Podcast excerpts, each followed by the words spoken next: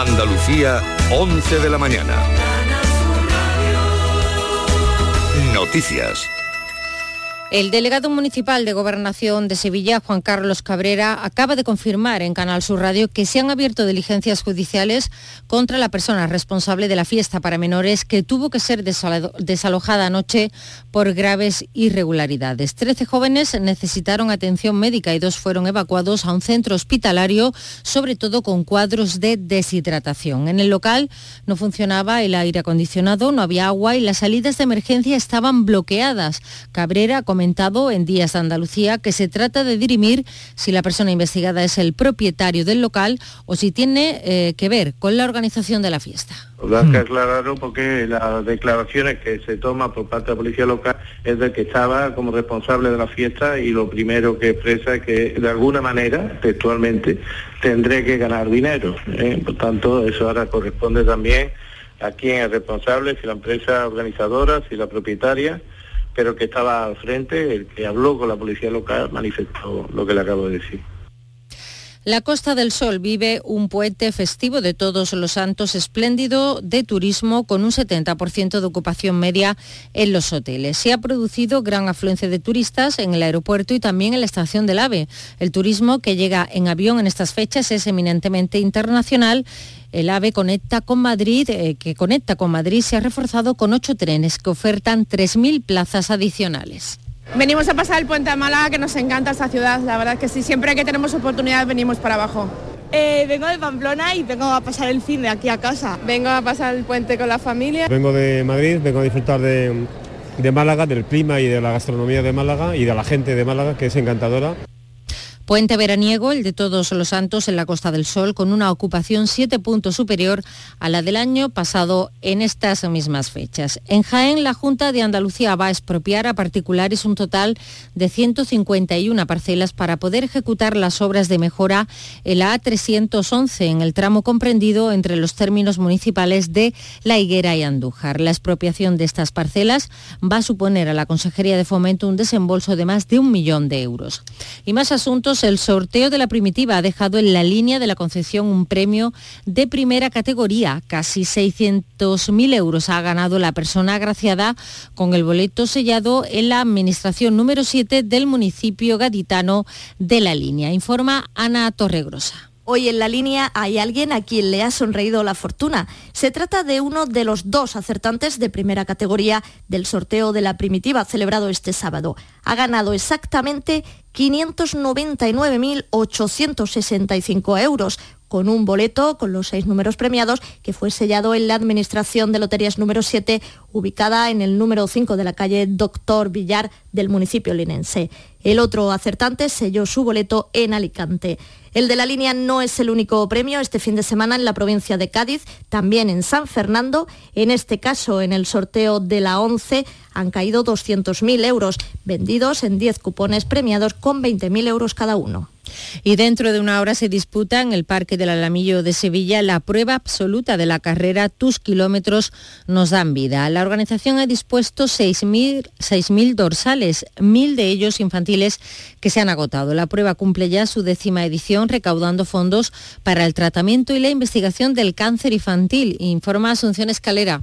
En las nueve ediciones pasadas se ha conseguido no solo mejorar los tratamientos y el pronóstico de los pequeños enfermos, sino también potenciar la investigación, por ejemplo, con la creación de la beca nacional Tus kilómetros nos dan vida. Nos lo recuerda Eduardo Quiroga, oncólogo pediátrico. Con los tratamientos que tenemos, los tanto por ciento de curación están en un 75%, quiere decir que da cuatro niños con cáncer, tres se curan, pero ese niño que no se cura para nosotros es el más importante. Necesitamos descubrir nuevos tratamientos y esos tratamientos hay que buscarlos con la y la investigación hay que apoyarla. La organización ha dispuesto un dorsal cero para quienes quieran contribuir a dar impulso a la lucha contra el cáncer infantil. A esta hora se registran 20 grados en Córdoba, 21 en Huelva y Jaén, 22 Sevilla y Granada, 23 grados en Cádiz y Málaga y 24 en Almería, Andalucía, 11 y 4 minutos. Servicios informativos de Canal Sur Radio. Más noticias en una hora. Y también en Radio Andalucía Información y canalsur.es. Escuchas Canal Sur Radio. La radio de Andalucía.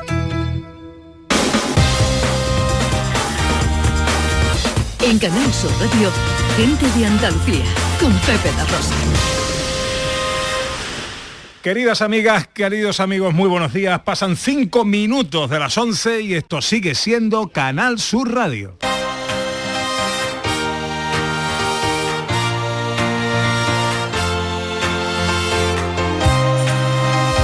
En Canal Sur Radio, Gente de Andalucía, con Pepe de Rosa.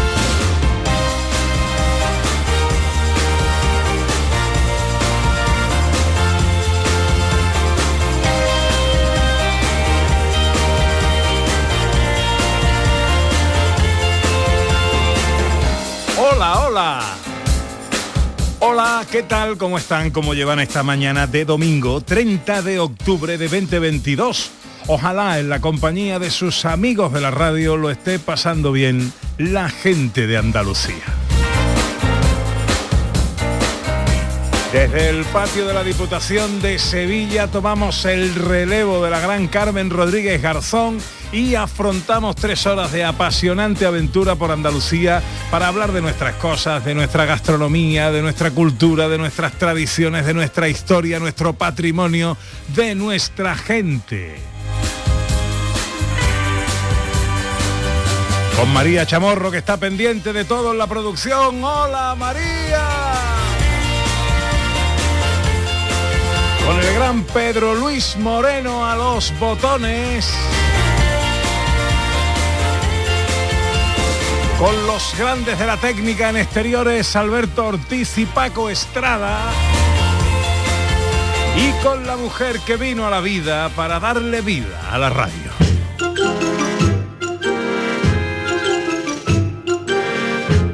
Porque ella es la pringue de mi jamón, es el cuajo de mi queso, el pellejo de mi salchichón, de mi aceituna, el relleno. Ella es el fruto de la primera prensa de mi aceituna temprana, el color de la marisma en una otoñal mañana, ese inmenso paraíso de afortunado cochino que por su dehesa campa y el terruño de ese vino que atempera mi garganta, el barlovento de mi mesana, mi cornamusa, mi imbornal, amantillo de mi botavara, ella es Ana Carvajal. Hola, hola. Hola, buenos días. De lo más bonito que me han dicho, pero jamás nunca en mi vida. Y mira que tú me dices cosas bonitas todos los días, ¿eh? Pero no hay mejor comparación. Pero im- imagínate la, la inspiración ahora mismo en este patio lleno de naranjos que concentra lo mejor de la provincia de Sevilla. Tenemos el mejor de los bodegones aquí delante con el bueno y eso que no hablamos de los olores también que se nos presentan, la vista, el olor y la conversación, Pepe, conocer todo lo que se tiene aquí. Es la excelencia de los productos que mantienen vivos nuestros campos, nuestros pueblos y nuestras tradiciones. Así que vénganse. Hoy nuestro programa especialmente en directo desde Sevilla. Amo tu cielo. Me gusta tu amanecer y contemplar tu plazuela al atardecer y en el parque las palomas beber. El olor de tu ¿Y por qué estamos aquí en pleno centro de Sevilla frente a los jardines de Murillo, donde la Diputación Provincial se hace grande en unos pequeños metros cuadrados que concentra este patio con la celebración de la decimocuarta muestra de los, eh, de los productos de la provincia, muestra de la provincia de Sevilla, sabores de la provincia. ¿Qué vamos a hacer aquí, Ana Carvajal? Pues ¿qué vamos a hacer? Pues vamos a llevar a la casa de todos los andaluces, de todos los que no estén aquí, porque hay muchos que están aquí en esta mañana, que ya está prácticamente lleno el patio de la Diputación de Sevilla, pues vamos a llevar para conocer el trabajo excelente que, como he dicho antes, hacen los productores locales para conocer lo mejor de cada pueblo o parte de lo mejor de cada pueblo y de este trabajo excelente que hacen nuestros hombres y nuestras mujeres. Claro, porque eh, fijaos bien, hablamos muchas veces de los productos de kilómetro cero, de los Mm. productos locales, de los productos que tenemos a nuestro alrededor. Pues la provincia de Sevilla, como todas las provincias de Andalucía, Claro. son ricas en productos, en gastronomía, en agricultura, en ganadería. eh, y si tuvieras que darte una vuelta por los 105 pueblos que tiene la provincia de Sevilla, pues claro, necesitas mucho tiempo. Pero en una ocasión como esta, en un ratito y en unos cuantos metros cuadrados, lo tienes todo. Lo tienes todo, lo puedes conocer, te vas a enamorar de cada una de las cosas, puedes conversar con los autores de todo esto, de este trabajo que, que se hace, te vas a enamorar. Y luego hay mil maneras de hacer que lleguen a tu casa o te vas a darte una vueltecita por cada uno de los pueblos cada fin de semana. Si estáis cerca, estáis en Sevilla o en los alrededores, yo me apuntaría. Hace Sí. un día magnífico, juegan las nubes un poquito con el sol, pero se está bastante bien en este patio y hoy hay, eh, ojo a lo que hay hoy, a la una y media, ojo a lo que hay hoy. Degustación de sopa de tomate con langostino y huevo escalfado, con tomate de los palacios. ¿Y esto lo hace quién, Ana? Esto lo va a hacer Loli Rincón de nada más y nada menos que del restaur- el restaurante Manolo Mayo. Madre mía, madre mía, cualquier cosa dicho. Bueno, y nosotros también vamos a tener nuestra propia degustación maridaje. Sí, señor, que vamos a aprender, ¿vale? Vamos a conocer, va- vamos a hablar de los vinos de la Margarita, de los quesos Que son excelentes y tienen una historia maravillosa, y vamos a aprender cómo se marida un vino con un queso, qué es un maridaje, cómo se potencian. Todo eso vamos a convocar a todas las personas que estén aquí en el patio de la Diputación, O que vengan. que vengan aquí Eso es. y lo vamos a hacer con ellos. Ah, qué bien. Bueno, pues ya sabéis, eso será aproximadamente a la ¿qué hora? A la una y media. Sobre la una y media. Sobre sí, la- señor. O sea que vamos a coincidir con Manolo Mayo, ¿no? Vamos bueno, a aquí hay sitio y espacio, Hay sitio para, para, todo. todo. y tiempo también. Estáis invitados, arranca nuestro paseo por Andalucía hoy desde el patio de la Diputación de Sevilla. Me gusta, me gusta, me gusta Sevilla.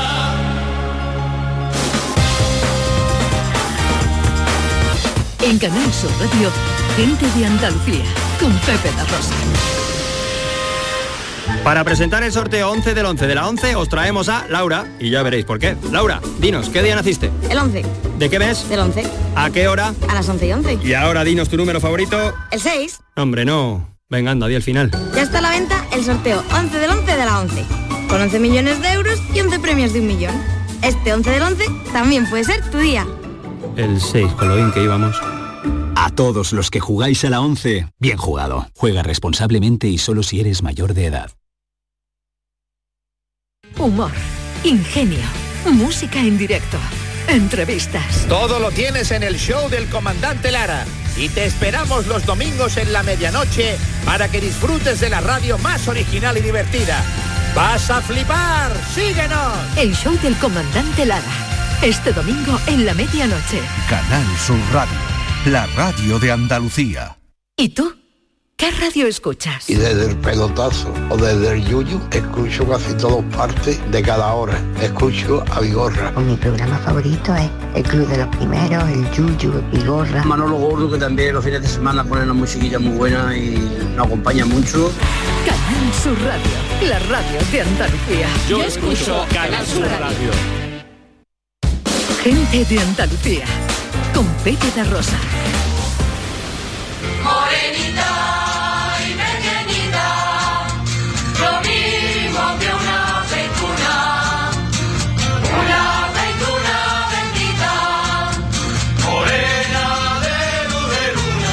Pasan 13 minutos de las 11 de la mañana de este domingo 30 de octubre que se presenta en Andalucía con nubes que juguetean con el sol sin amenazar demasiado lluvia.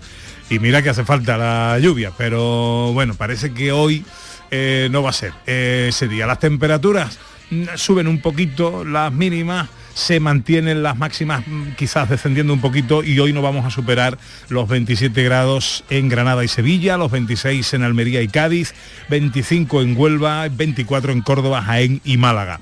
Eh, sabéis que estamos en, la, en Sevilla, en el patio de la Diputación, con la muestra Sabores de la provincia, pero tenemos que estar en todos y cada uno de los puntos de Andalucía donde pasan cosas que llaman nuestra atención. Y por supuesto, Andújar y su Virgen de la Cabeza hoy es un foco de atención principal para nosotros. Hombre, absolutamente, Pepe. Y ahí vamos a estar durante toda la mañana, con toda la emoción y con toda la devoción, por supuesto que sí. Bueno, pues a lo largo de la mañana nos llegan sonidos de la misa pontifical, eh, con la que se, que ha empezado un poquito tarde, por cierto, con la que se apertura este, este domingo de fiesta desde el año 2009. No bajaba de manera extraordinaria la Virgen de la Cabeza a su casa, a su pueblo, a Andújar. Con Lorenzo Canales hablaremos a lo largo de la mañana eh, para que nos cuente cómo es este día esplendoroso de procesión, de Virgen de Fe, una Virgen que ha bajado pues eh, como acción de gracias, ¿no? Por todo lo bueno que ha dejado después de los años de pandemia a sus peregrinos, a sus eh, devotos y a los vecinos de Andújar. Pues estaremos en Andújar durante toda la mañana. Ahora, donde estamos es en Sevilla. En Canal Sur Radio, gente de Andalucía con Pepe da Rosa. Muestra de los productos de la provincia, eh, vamos a intentar haceros una especie de retrato radiofónico de lo que está ocurriendo aquí a lo largo de la mañana y hasta las 2 de la tarde. Y, de momento nos han traído aquí Ana Carvajal eh, una, una cajita de bizcochos marroquíes. Esto forma parte de la muestra que hacen eh, los conventos de clausura en Osuna. Y, mm, eh, y yo quiero que hablemos de esto. Hombre, es que lo vamos a conocer porque además es un estreno.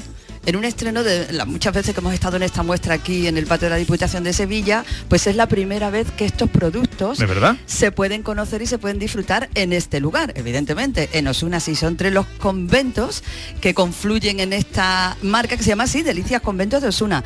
Y tienen muchas historias que contar, Pepe, y como evidentemente las hermanas, las monjas no pueden venir porque son hermanas contemplativas, pues hay personas de buen corazón, personas voluntarias que cogen los dulces y las exquisiteces que hacen las monjas y las traen aquí para que todos las podamos conocer. Hombre, llamándose José María tiene que ser buena gente. José María Delgado, voluntario en este caso en representación de los conventos de clausura de Osuna. Buenos días, Tocayo. Buenos días, Pepe. ¿Cómo estás, hombre? Encantado de estar con vosotros, con todos los radio oyentes y aquí compartiendo pues una bonita mañana en unión de todos los sevillanos y todos los visitantes que se acercan de la provincia y pueblos de alrededor de toda Andalucía e incluso extranjeros que están visitando Sevilla están viniendo aquí a con no- nosotros. nos quita el sitio, ¿eh? Voy a intentar a ver si puedo Si encontrar... quieres me levanto y me voy, te quedas tú, ¿eh? Te quedas tú con el programa. Porque a- ¿eh? ayer Pepe fue Y un eso que día- estaba nervioso. Ayer Pepe, Ana fue un día fantástico. Sí. Ayer lo pasamos genial. No sabíamos la acogida tan maravillosa que iban a tener aquí estos dulces de clausura de los tres conventos que quedan en Osuna.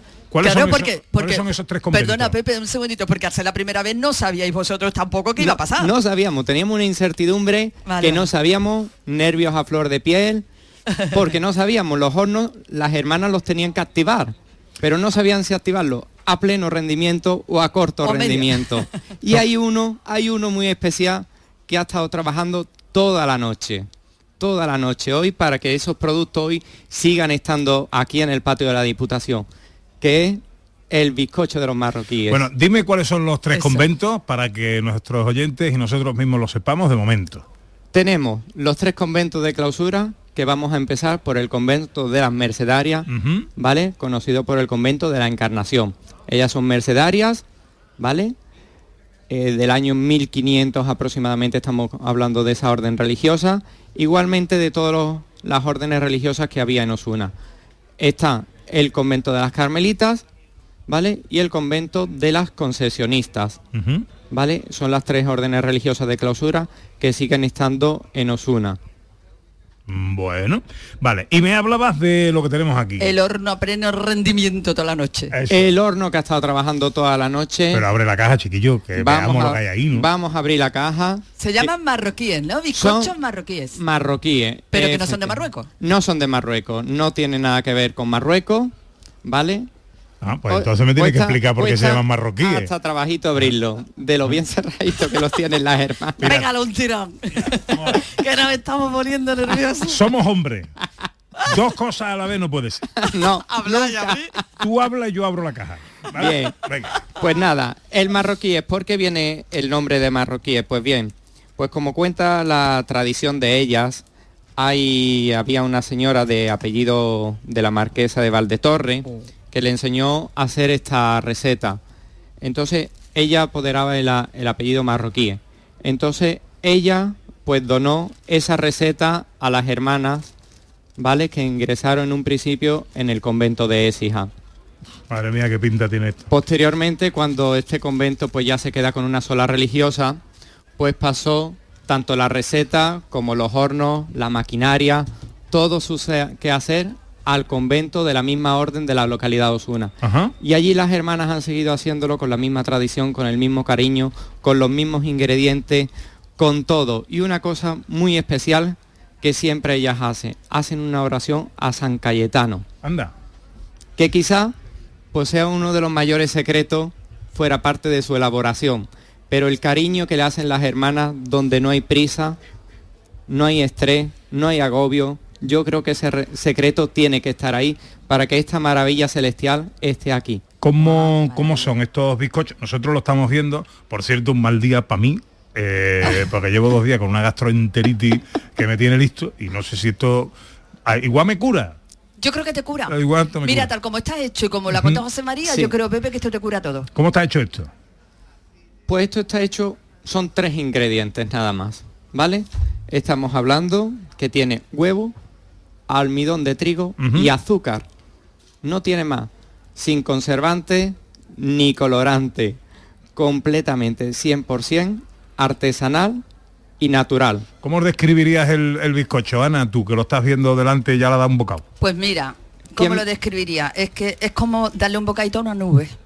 Efectivamente. ¿A que sí? Ahí está. Ella es que poética siempre. que Pero nubecita. eh, para el que no lo esté viendo. Ana, es que tiene no la textura de una nube, entonces para el que no esté viendo es como una cuñita de una especie de bizcocho delicado, pero es que tiene la textura de una nube. En vez de ser blanco, es un poquito color vainilla. Tiene arriba como un cubrimiento Y tiene arriba así como una especie de cobertura de, como de azúcar, no sé, Correcto. eh, crujientita. Es un dulce celestial. Ahora vamos a hacer una foto. vamos a decirlo así, celestial. es, es una nube, le das un bocadito y es que se te deshace en la boca. Eh, es el top venta que tenemos aquí. Es la primera vez que estáis en la feria. Es la primera vez que estamos Y en la feria. Por lo que veo y, y colijo de tus palabras y de tu entusiasmo, no será la última, ¿no? No va a ser la última. ya hemos recibido muchas invitaciones por parte de la organización y más que nada por parte de los de todos los que vienen y se acercan al stand a comprar y nos están animando a que vengamos. Indistintamente que como bien ha dicho somos voluntarios, dejamos atrás nuestra familia, nuestro tiempo libre para dedicarlo íntegramente a las hermanas que son las que ahora verdaderamente necesitan nuestra ayuda. Dame un segundito, eh, José María, porque estamos hablando de, los, de las delicias de los conventos de clausura, eh, nos una de esos tres conventos, las mercedarias, las carmelitas y las concepcionistas, eh, y de estos eh, pasteles marroquíes. Así se llama, dulce marroquí, pastel marroquí, ¿no? Sí. Pastel marroquí. Pero tenemos otro foco de atención ahora mismo que capta nuestro interés, también es en Sevilla. Hablábamos la semana pasada eh, con la doctora Palma Solano, oncóloga pediatra del, Hospital Virgen del Rocío. En este momento se están celebrando las carreras Tus Kilómetros Nos Dan Vida en las distintas categorías, infantil y mayores, eh, en el Parque del Alamillo, aquí Sí. muy cerquita, Ana. Han comenzado hace nada, ahora creo que a las diez y media era cuando se daba el pistoletazo de salida y creo que hay un ambiente absolutamente espectacular y que se están batiendo todos los récords. Y queremos saber qué está pasando allí en esta carrera tan emocionante y tan llena de vida. Doctora Palma Solano, buenos días. Buenos días, Ana. Buenos días, Pepe, desde el Parque del Alamillo, una semana después de estar allí. Uy, no tengo contenta. palabras para describir lo que estamos viviendo. Bueno, nos marcamos como objetivo acabar con todos los dorsales y se vendieron todos. Los Palma. 6.000 dorsales. Te escucho, Pepe. Sí, sí, sí. Era yo quien no te escuchaba, pero ahora te oigo perfectamente. Los 6.000 dorsales se vendieron. Estamos batiendo récord de dorsal cero. No ha faltado ni uno de los mil corredores infantiles. Estamos acabando ahora casi, casi ya la última carrera infantil. Y el Parque del Alamillo es una marea que yo no puedo describir de solidaridad, de amor y de donaciones que no paran a nuestro dorsal cero y estamos emocionados. Oye, está la gente ah, muy agotada, los que han terminado la carrera. Mira que tenemos aquí un camión de dulces marroquíes para llevar para allá, ¿eh? Ahí habéis dicho que en el monasterio cuando se están haciendo los pasteles no hay estrés. Aquí tampoco. Aquí hay ilusión. ¿eh? Qué bueno. Aquí hay lo mismo que ahí es lo mismo que San Cayetano ha mandado a las monjas, nos la han mandado aquí. Muchas ganas y mucha ilusión. Así que estamos amasando con los mismos ingredientes, pero para que los niños corran y los mayores también. Qué bonito, qué bonito. Oye, eh, cuéntame, ¿a qué hora empieza la carrera de adultos? A las 12 de la mañana si los niños nos dejan. A la- Porque no ha faltado ni uno, no ha faltado ni uno. si los, si los niños dejan, ¿por qué? porque, bueno, porque son cada vez más dorsales infantiles y los vamos sacando por tramos para que, por motivos de seguridad y este año es que no ha faltado ni el último. Entonces estamos todavía con los niños corriendo, que salen, como os he dicho, por etapas y nuestro organizador está diciendo, Palma, no habléis más y que salgan porque a las 12 de la mañana los mejores corredores de la provincia de Sevilla ya están preparados para salir en meta de nuestra carrera absoluta. Qué bueno. Eh, eh, ¿Qué duración tendrá esa carrera?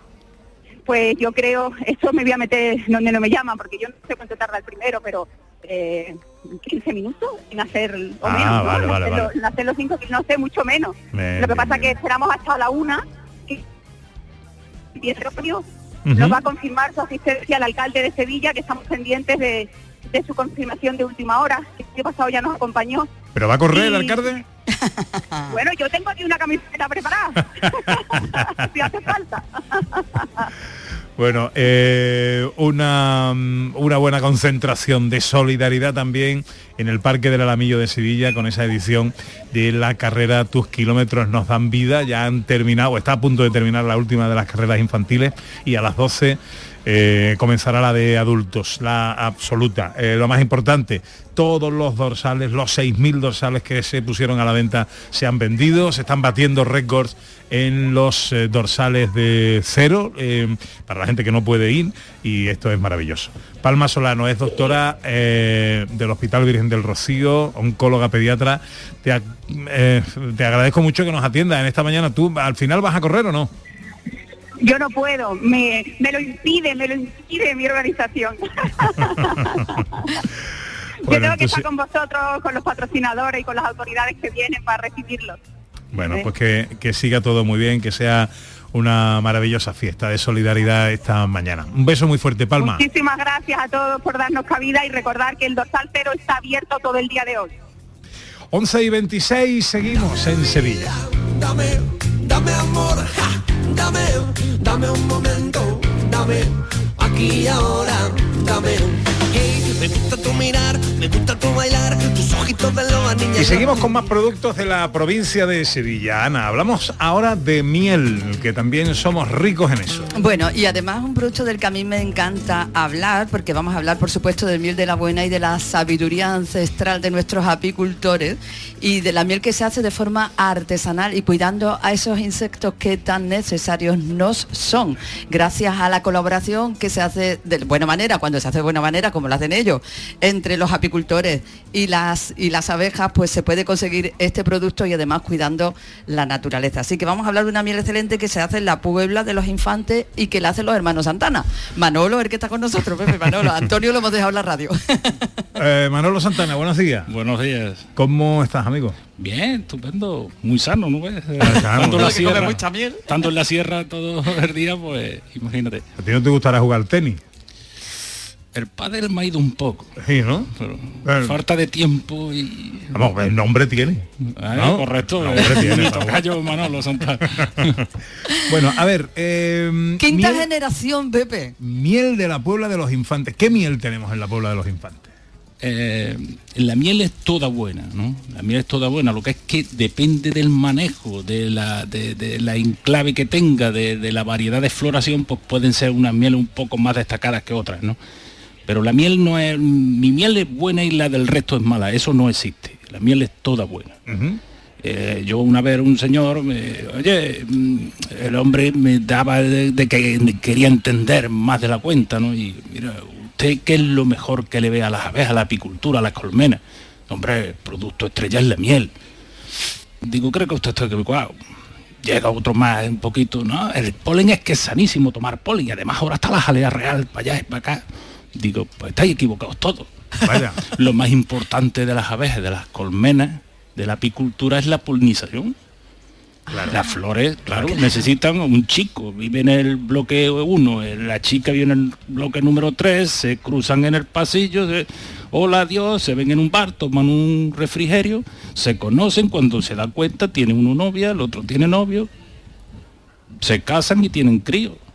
Una flor está posada, está, está parada en un Fija. árbol. O sea, me gusta la metáfora, Manolo, me gusta. No tienen patitas para ir a buscarse uno al otro. Ahora, el colorido es precioso, el insecto le atrae el aroma que tiene el néctar, acude la abeja, liba el néctar, claro, se pringa de polen. Ahora va, así, va, ah, se desplaza a otra flor de otro sexo, se fecunda.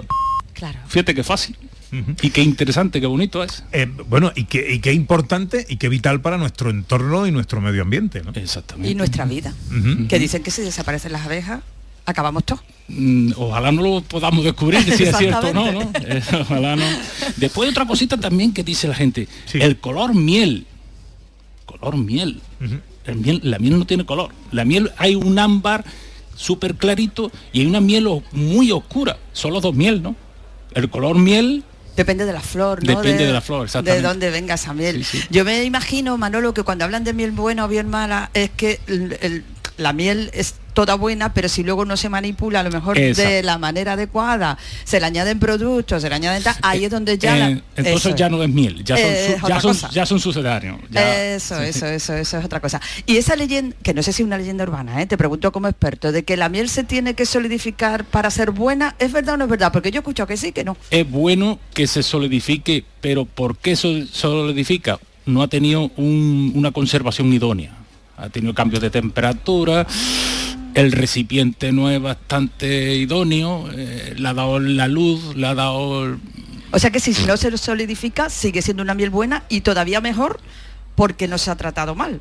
Exactamente, sí, sí. Claro, es que hay quien dice, no, si no se pone mm, solidifica, no es buena. Dependen también de mieles. Hay mieles que se sol- son- tienen tendencia a, duci- a solidificarse mucho antes que otras. ¿eh? Las mieles oscuras tienen menos tendencia. Oye Manolo, una pregunta. Y esto, eh, pues igual que pasa, pues, a lo mejor con las aceitunas o con el vino, eh, hay temporadas y temporadas, por ejemplo, este año que ha llovido poco, esto afecta a todo este proceso de polinizaciones para que luego la miel salga más, salga menos o salga mejor o salga peor. Sí, sí, sí. eh, vamos, es muy importante. Este año esto ha sido bastante jodido. Esto O es- como se diga. o como se diga. es que si no llueve la vegetación no no, no, No florece, no, hay flores, no ¿no? hay flores, no, es que, que es un desastre, vamos. Bueno, eh, leo aquí, de la Puebla de los Infantes, descripción de la empresa. Pues De la Puebla de los Infantes, miel de la buena. Sí, sí. Somos una empresa familiar, vamos, mi bisabuelo ya se dedicaba a las colmenas. Eh, claro, era- ellos eran, no había medios de locomoción como hay ahora, no, hay, no había camiones, no había vehículos, entonces ellos se movían con animales. Tenían burros, tenían, y, con, y tenían que mover las colmenas con los burros y ir a trabajar con ellas. Era desde luego otro tipo de colmena, ¿no? Eran colmenas de corcho, que era más, era más bonito, ¿eh? pero era más complicado y menos productivo. Que yo, yo, yo, yo no lo he conocido, ¿no? Pero en mi, en mi, en la familia, yo le escuché a mi abuela muchas veces que desde Castuera, que eso está bien de Badajoz, bastante de, de Mérida para arriba, Ajá. no sé exactamente dónde está, y que venían con burros con el cerón ese antes y, y- y ponían una de estas de zinc en cada lado, venían desde allí, se llevaban la miel para hacer turrón. Porque es que esto de apicultura no estaba antes tan extendido como está ahora. Como ahora, claro. Y Manuel, ¿qué productos tenéis vosotros, además de la miel, lógicamente? ¿Tenéis algún otro producto, ese polen que hablaba este hombre o tal? Sí. O, o- o la son, miel? son cosas que estos años que se están viniendo ahora le hacen muchísimo daño traer solo a la colmena. ¿eh? Eh, eh, Ah, pues está bien, ¿sabes? Es que toquetearle ahora demasiado, como se está presentando el tiempo, pues no es, no es lo más oportuno ni más idóneo. ¿Cuándo es el buen momento para eso? Eso debe de llover eh, año año como una pluviometría normal, que es que llevamos tres años que, que no llueve. De hecho, este año se han secado muchísimos acuíferos.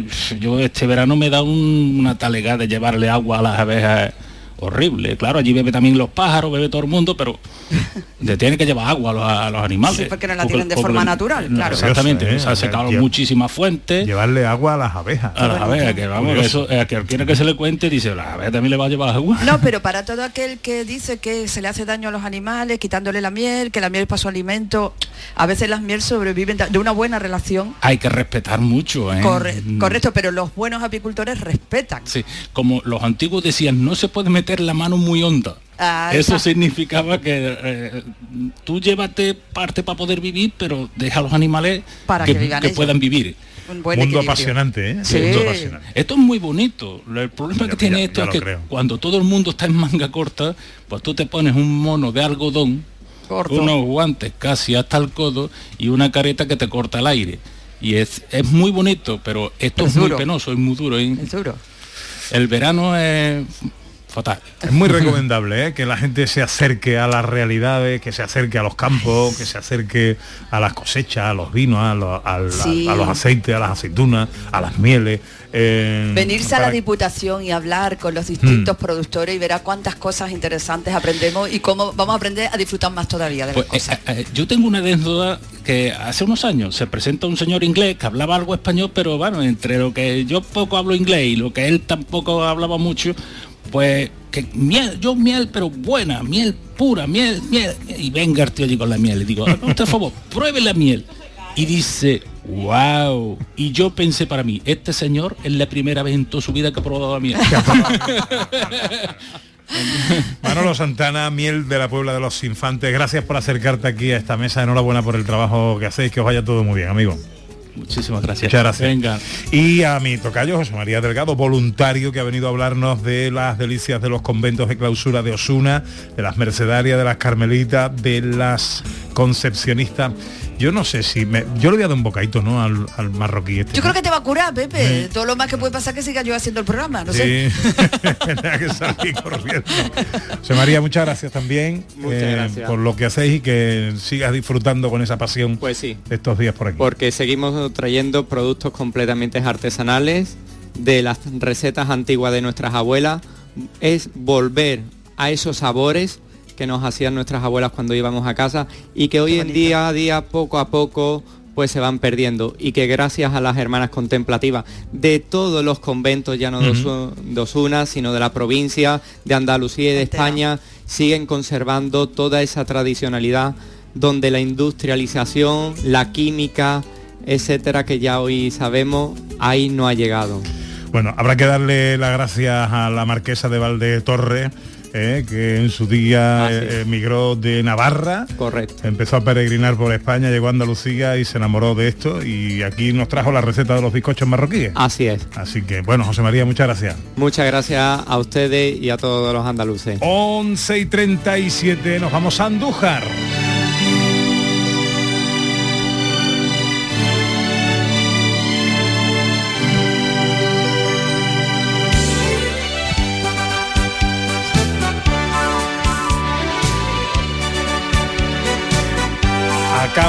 La misa pontifical que da paso a esta procesión extraordinaria de la Virgen de la Cabeza de la Morenita por las calles de su casa, de su pueblo, de su tierra, de Andújar. Y ahí está nuestro querido Lorenzo Canales. Hola Lorenzo, buenos días.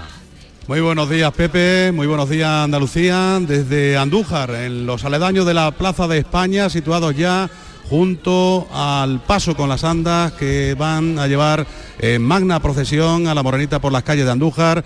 Eso se va a vivir dentro de tan solo unos instantes porque acaba de terminar la misa pontifical. ¿Y a qué no sabe a quién tengo aquí a mi lado? A Pues, Javier no Moya, sé. presidente de la Asociación Hombre. Mariana de Anderos, que creo que te tiene que decir algo. A ver, querido presidente, Pepe, ¿cómo estás?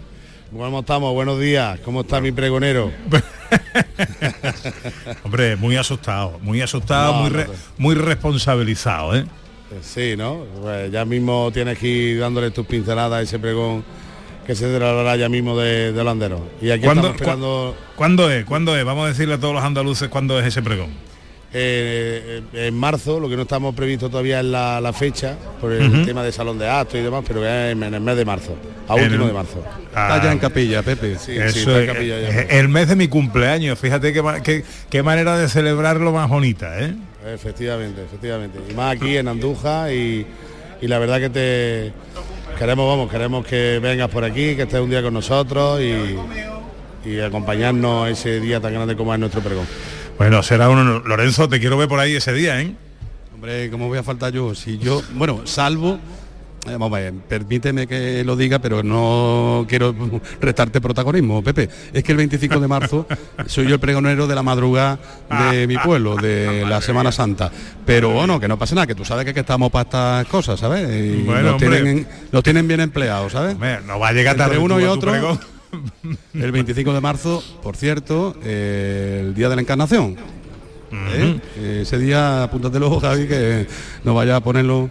Ese mismo día, ese mismo día. Santo, santo de mi madre. Es que y el de la mía, Pepe, el de la mía. Están, se están juntando muchas cosas ¿eh? en, en este día, en este día. Bueno, ¿cómo estáis viviendo los anderos hoy? Este día extraordinario, este día especial en Andújar. Sin el polo azul, permíteme que te lo diga, hoy van trajeados porque la procesión, la mana procesión, requiere esa solemnidad también de los anderos. Y aquí tengo a, a Javi con su trajecito para comérselo. vamos.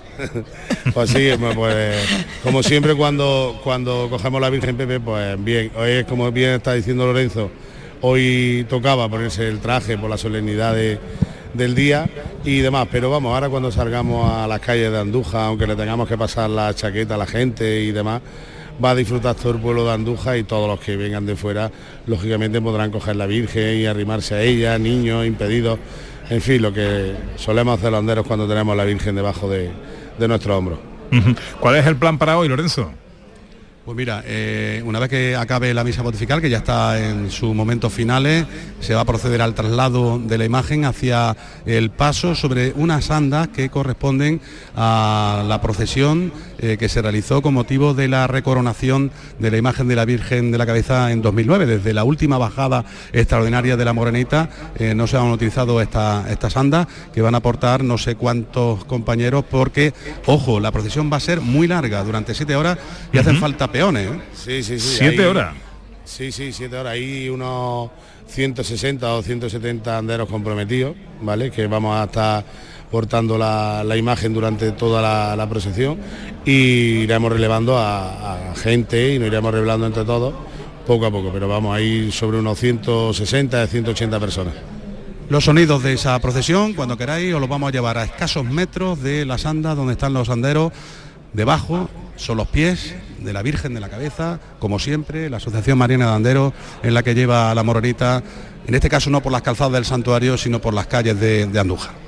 Así. Pues, pues estaremos pendientes de todo lo que nos vayas eh, contando y trayendo en sonidos desde Andújar a lo largo de la mañana. Lorenzo, eh, estamos en permanente comunicación, ¿de acuerdo? Cuando tú quieras, aquí estamos. Pepe, un abrazo. Mi presidente, buen día, ¿eh? Igualmente, pregonero. Amigo, un abrazo, un abrazo. Hasta luego, Pepe. 18 para las 12 desde el patio de la Diputación de Sevilla, muestra de los sabores de la provincia. Enseguida continuamos con más cosas aquí. Venga. En Canal Sur Radio, gente de Andalucía con Pepe da Rosa. Sevilla es Canal Sur Radio.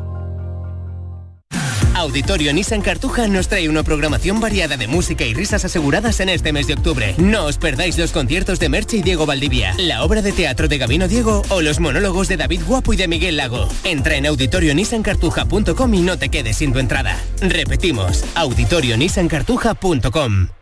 ¿Planeando salir de escapada o de fin de semana? Recuerda, hay otra Sevilla. Asómate a la provincia y disfruta de un turismo seguro en cada uno de sus espacios naturales, pueblos monumentales y alojamientos. Cambia de vistas. ProDetour Turismo de la Provincia, Diputación de Sevilla. HLA Santa Isabel pone a tu disposición la unidad de traumatología y ortopedia especializada en pediatría, columna, hombros y codo, muñeca y mano, cadera, rodilla, tobillo y pie. Con guardias localizadas las 24 horas y los últimos tratamientos en prótesis. Consúltanos en el 954-570004 o en Luis Montoto 100. HLA Santa Isabel, contigo cuando más nos necesitas. Vayas a donde vayas, Canal Sur Radio Sevilla siempre va contigo en canalsurradio.es.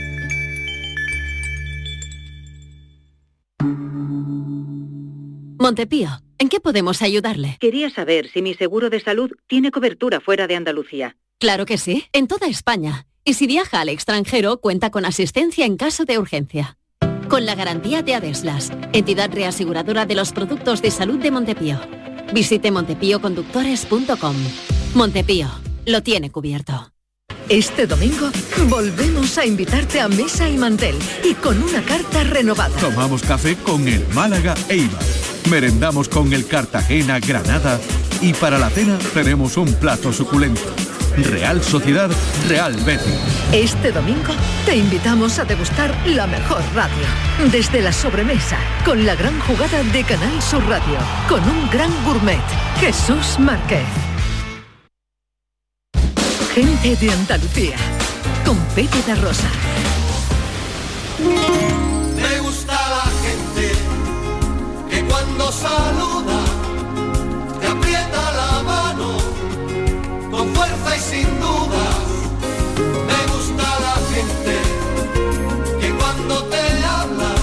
minutos para las 12 del mediodía. Esto es Canal Sur Radio, esto es Gente de Andalucía, hoy de manera extraordinaria desde el patio de la Diputación de Sevilla, donde se está celebrando la decimocuarta edición de la Feria de Muestras Sabores de la provincia de Sevilla. Un poquito de lo mejor que en materia gastronómica, de productos, de nuestra tierra, de ese kilómetro cero maravilloso generador de esa economía circular tan importante para todos.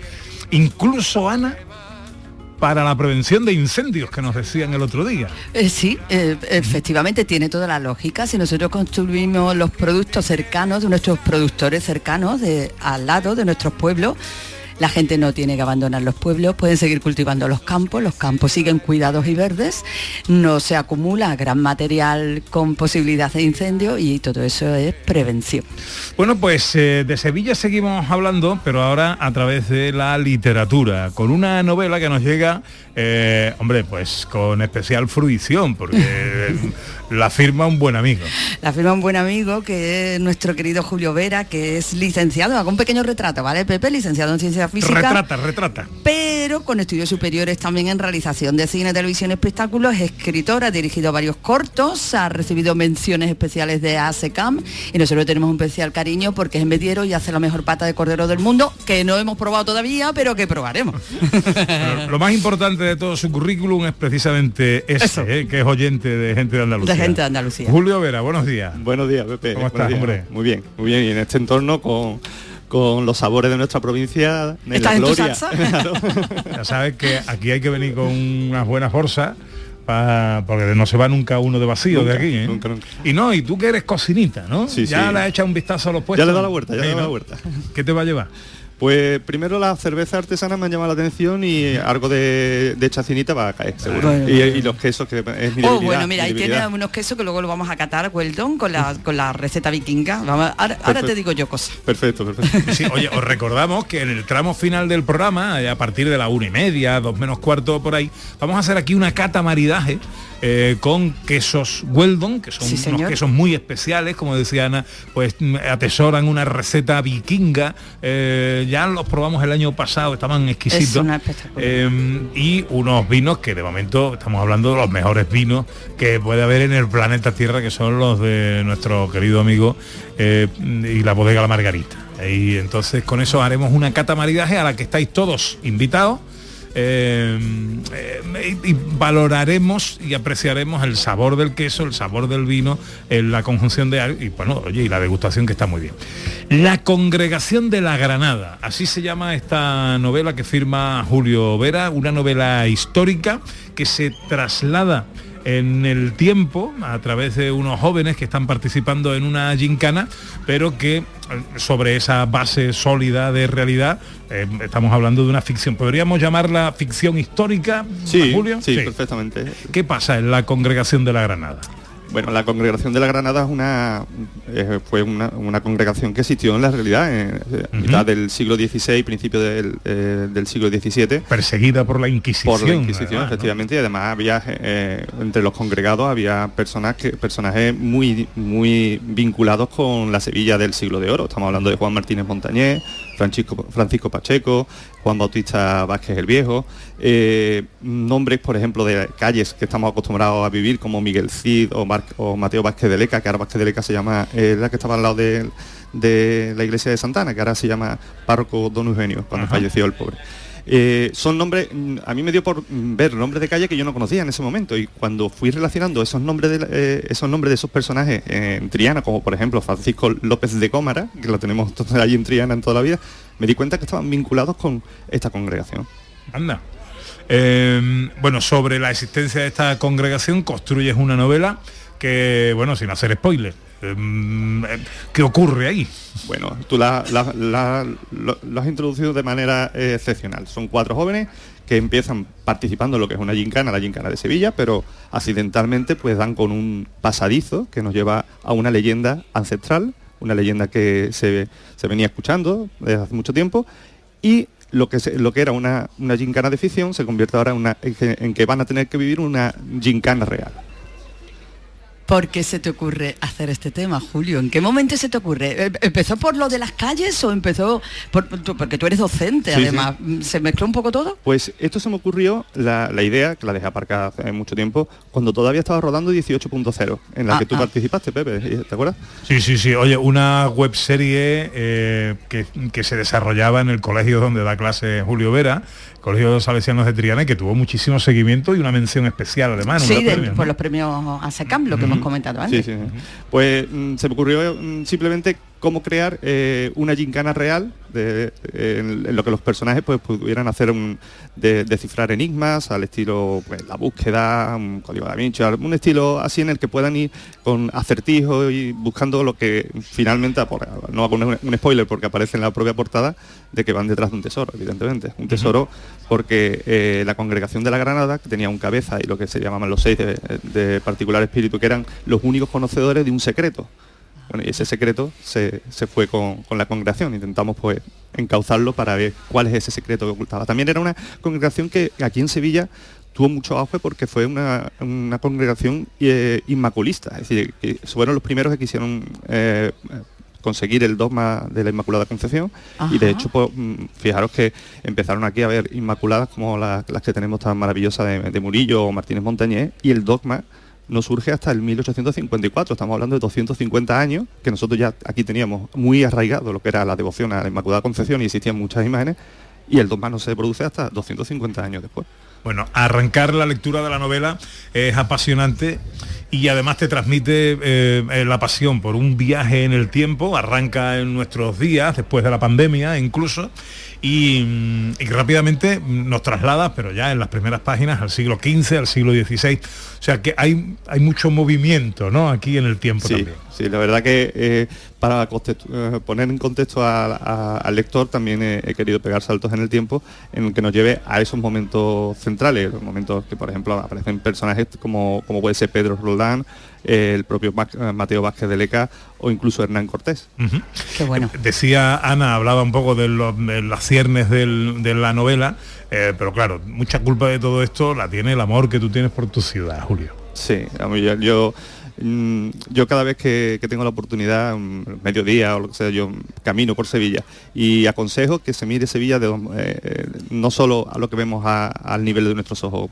Hay una Sevilla completamente distinta cuando miramos arriba y es maravilloso los, lu- los lugares, los rincones y la cantidad de historias y leyendas que tiene escondida esta maravillosa ciudad mariana de Sevilla.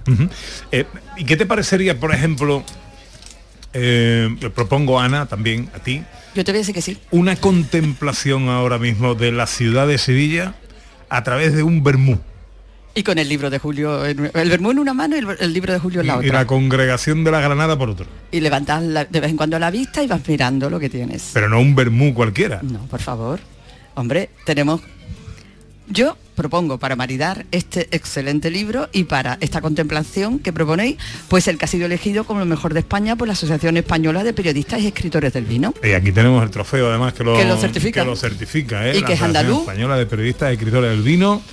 Eh, decimotercer premio nacional al eh, Florum Rojo. Al Florum Rojo, también tenemos Florum Blanco, pero en este caso ha sido al Florum Rojo y es de Alcalá de Guadaira. Miguel Alonso es el gerente de la bodega Florum. Hola Miguel. Hola, buenos días. Felicidades, hombre. Muchas gracias. ¿Esto cuándo ha sido? Pues la notificación del premio fue el día 1 de enero. Ajá. Y la entrega del premio ha sido este pasado lunes en la Asociación de la Prensa de, de Madrid. Bueno, orgullosos estaréis, ¿no? Mm, no cabemos en el pellejo. Bueno, que tiene el Florum Rojo, eh, eh, este vermú, para ser considerado el mejor de España. Bueno, eso habría que preguntárselo a los que han decidido que sea el mejor de España. Yo te puedo hablar de cómo lo hacemos. Nosotros lo hacemos mediante un proceso de elaboración totalmente artesanal, con materia prima de la mejor ca- calidad y con mucho amor y mucha pasión por, por lo que hacemos. Ujú. ¿Qué es un vermú? Pues mira, un vermut no es más que un vino que se aromatiza con diferentes hierbas, diferentes plantas aromáticas. Se encabeza con alcohol, eh, con alcohol vínico hasta los 15 grados, que es la graduación alcohólica mínima que debe de tener. Y ya se endulza más o menos en función de cómo tú quieras que sea el ¿Cómo punto se final. endulza? Pues mira, nosotros, por ejemplo, el vermut rojo del que estamos hablando lo endulzamos con Pedro Jiménez, que al mismo tiempo nos sirve para darle algo de la tonalidad que, que- que consigue. Podríamos hacer una, La pequeña cata. una pequeña cata contigo. Yo le quería preguntar, mientras Miguel sirve el vermut, el vermut, mm, además de para leer el libro de Julio Vera, eh, ¿en qué momento se toma? Es eh, siempre tiene, es, lo tenemos considerado como aperitivo, pero se- yo creo, yo pienso que puede tener más. Eh, siempre se ha Eso. considerado como aperitivo en los tiempos modernos. De todas formas, el vermut o el vino aromatizado de toda la historia se ha utilizado como, como medio curativo. Eh, a nivel religioso también se ha utilizado la aromatización de vino. Pero ya sí es verdad que en los últimos tiempos lo tradicional es tomarlo como, como aperitivo. Mm. Eh, actualmente no solamente como aperitivo, act- actualmente se utiliza en cocina para, para, para elaborar platos. Se, hay gente que come con, con vermut. O sea que la- la- la- las líneas de, de consumo del vermut la verdad que son cada vez más, más grandes. Oye, ¿en algún momento alguien se toma un vermú en la novela La Congregación de la Granada? Algo parecido. Algo, parecido. Para parte 2, para parte 2. En Mateo Cago, nada menos. Vamos a, vamos a catarlo, si te parece, Miguel. Cuéntanos un poquito. Bueno, cuento, nosotros como, como digo, el vino, el vermú es un vino aromatizado, nosotros partimos de un, de un vino blanco de la variedad Airén, que es un vino que se presta mucho para hacer vermú porque no tiene unas características aromáticas muy intensas, pero sí nos aporta un buen cuerpo y, y bastante frescura. Entonces, a la hora de la, de la maceración de las hierbas y plantas con, lo que, con las que lo, era- lo elaboramos, pues nos permite que extraiga el 100% de toda la aromática y todo el sabor. Si utilizáramos un vino con- más potente, por así decirlo, sería más difícil porque las características de ese propio vino se mantendrían. Después, como os comento, lo, lo encabezamos hasta los 15 grados con alcohol vínico y se endulza. Y el tiempo correspondiente de maceración para que todos los aromas y sabores se ensamblen de manera perfecta. ¿Te gusta Julio o no? Una maravilla. Me encanta, ¿Tú eres es de- maravilloso. ¿Eres de vermú? Sí, la verdad que sí. Bueno, pues una cosa que hemos nombrado también el vermú blanco. Eh, no es tan fácil el vermú blanco, ¿no? Eh, muy rápidamente, porque es que es verdad que no me he dado cuenta que nos quedamos sin tiempo. El vermú blanco, bueno, en- tradicionalmente aquí en España se ha consumido fundamentalmente el, el rojo. En. Francia, por ejemplo, es al contrario, se consume fundamentalmente vermú blanco. Ajá. Nosotros hemos elaborado un blanco que hemos querido salirnos un poco de la línea de los vermú blancos que suelen ser más secos. El nuestro tiene un punto más de dulce y, y aromáticamente es muy floral y muy herbal. Bueno, eh, eh, para no precipitar esta despedida, tengo que preguntarle además a Julio Vera, que tiene firma de libro en la Feria del Libro de Sevilla. Estamos llegando a las 12, tiempo para la información. Quedaos conmigo aquí un momentito y ahora os despido como Dios manda. Llega la información a Canal Sur Radio. Jessica,